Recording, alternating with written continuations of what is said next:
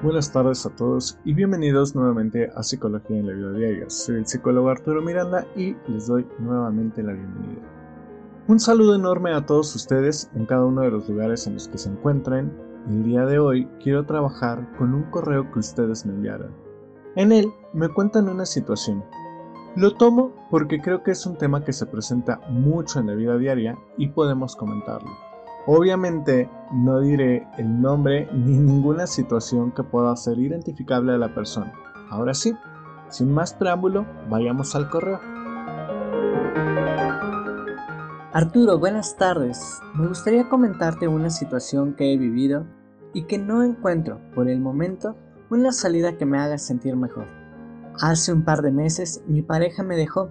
Me costó mucho su partida, pero a fin de cuentas comprendí que no era para mí. Aún así, hay días en los que vuelvo a llorar mucho por él y quiero hablarle. Me hizo mucho daño. Me separó de mis amigos, me insultaba e incluso dejé a mi familia de lado para poder estar con él.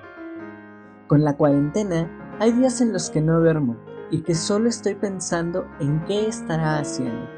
Me gustaría sentirme mejor, pero no sé qué hacer.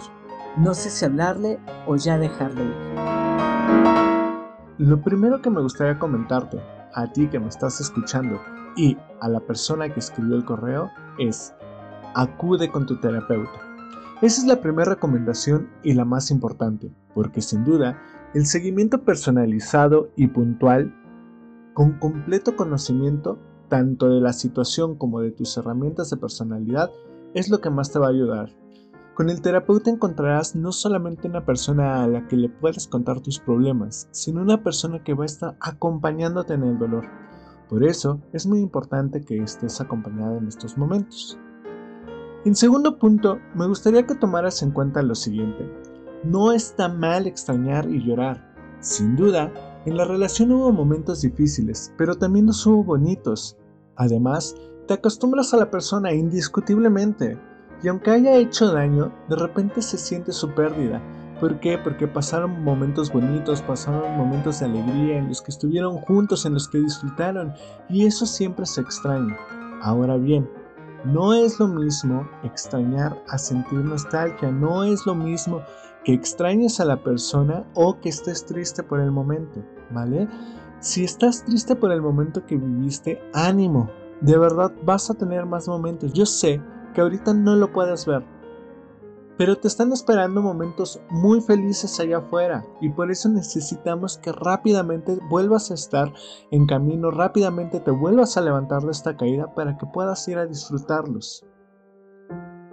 Tercero, como comentaste, te separaste de amigos, familia y compañía. Te pido que aproveches este tiempo y todos los momentos en los que te sientes triste para volverte a acercar a tu familia, Recupera a tus amigos. Verás, muchas veces creemos que basta con hablarles una vez, pero no. Convierte en algo cotidiano el hecho de marcarles, de contarles tus problemas, de escucharlos, de contarles tus alegrías, de escuchar qué es lo que a ellos les motiva, ¿vale?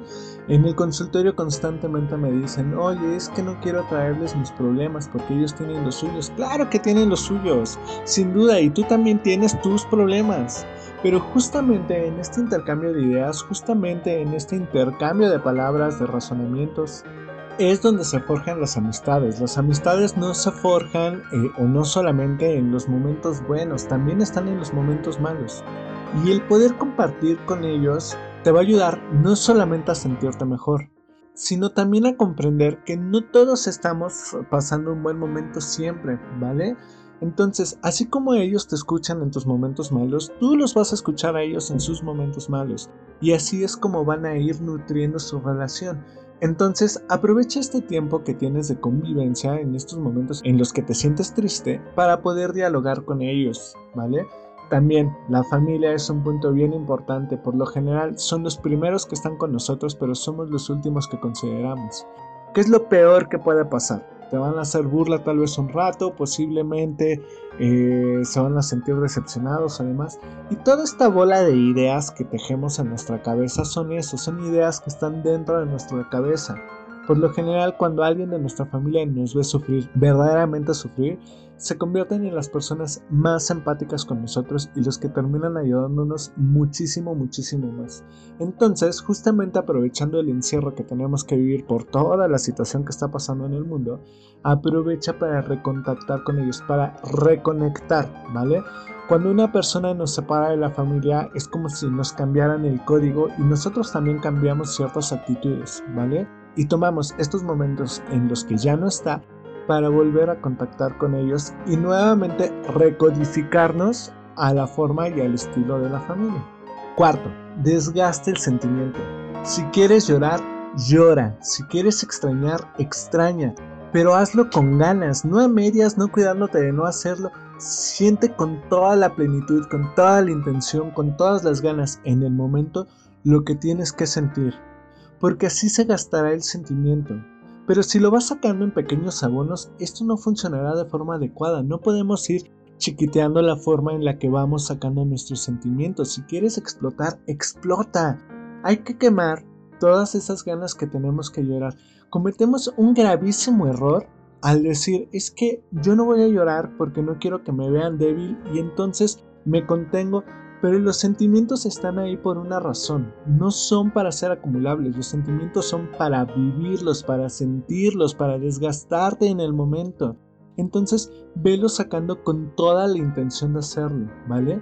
Si tú te aguantas llorar ahorita, va a pasar el tiempo y se va haciendo como una bola de nieve y cuando ya no quieras y ya no puedas contenerla, va a explotar de una forma en la que no lo vas a poder controlar. Pero eso es mejor que si en este momento tenemos ganas de sentirnos solos y de llorar a plenitud, hazlo, ¿ok? No tenemos que vivir en el estereotipo antiquísimo, por cierto, de que no lloramos para no ser débiles. Claro que no, hay más valor y hay más fortaleza en llorar, en aceptar tus emociones, porque a fin de cuentas es eso, tienes que aceptar la emoción. Sí, la persona te puede haber hecho muchísimo daño, pero igual nos duele. Sí nos duele que se haya ido. Y mientras más rápido aceptemos ese dolor, más rápido lo vamos a sacar porque entonces sabremos de cara contra lo que estamos peleando, ¿vale? Entonces no veamos al dolor como un enemigo y algo que se tiene que quitar o eliminar. Veamos al dolor como una parte de la vida que es necesaria, como una parte de la vida que es inevitable, porque esto también es súper importante. El dolor y los momentos tristes son inevitables, pero hay que aceptarlos para que rápidamente sobre lo que aceptamos podamos volver a construir. Quinto, ya que hayas desgastado el sentimiento, ya que hayas aceptado lo que tienes que aceptar, ahora sí, con todo, empieza a plantear qué sigue. No podemos estar tristes todo el tiempo. ¿Ahora qué? Estuviste mucho tiempo sufriendo por esa persona, es cierto, y ahora qué harás, ¿vale? De las cosas que te limitaste a hacer cuando estaba tu expareja contigo, ¿Con cuál iniciarás? ¿En dónde retomarás tu vida? Gravísimo error que de repente pensamos que nosotros podemos sufrir todo el tiempo que queramos y no pensamos en qué es lo que vamos a hacer cuando termine todo esto. Veo y noto con mis pacientes que uno de los mayores problemas que enfrentamos cuando vivimos un duelo es que solo nos encerramos en no querer sufrir el momento, pero no vemos qué hacer cuando ya no suframos, ¿vale?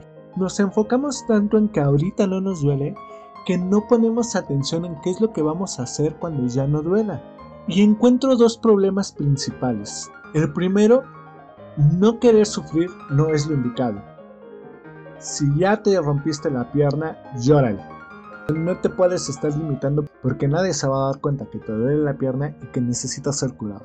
Vive el sentimiento en su momento el sufrimiento es parte de la vida, como bien lo mencionaba hace unos segundos. Y luego, plantea lo que harás cuando puedas aceptar tu sufrimiento. ¿Qué retomarás? ¿Qué vivirás? ¿Qué planes tienes? ¿Por qué aventura comenzarás? ¿Cuáles son las cosas que te limitaste que son más importantes realizar para ti? Todo esto con el afán de poner motivación en tu vida. Sin motivación no vamos a poder hacer nada o llegaremos y nos quitaremos el sufrimiento y al fin lo aceptamos y como ya no sabemos hacia adelante qué es lo que podemos hacer, volvemos la mirada hacia el sufrimiento pasado. Cuando no, ya lo viviste, ya lo sufriste, ya lo lloraste, ahora sí, adelante con tus planes. Espero en verdad que esto que les estoy contando lo lleven a la práctica en su día a día. Si quieren mandar una duda, si tienes algún caso que quieras contarme, me lo puedes mandar a mi correo sicarturomiranda.gmail.com o bien un mensaje por Messenger en mi cuenta de Facebook como sic.arturomiranda. No olvides visitar mi página psicólogoarturomiranda.com y saludos, nos vemos hasta la próxima semana.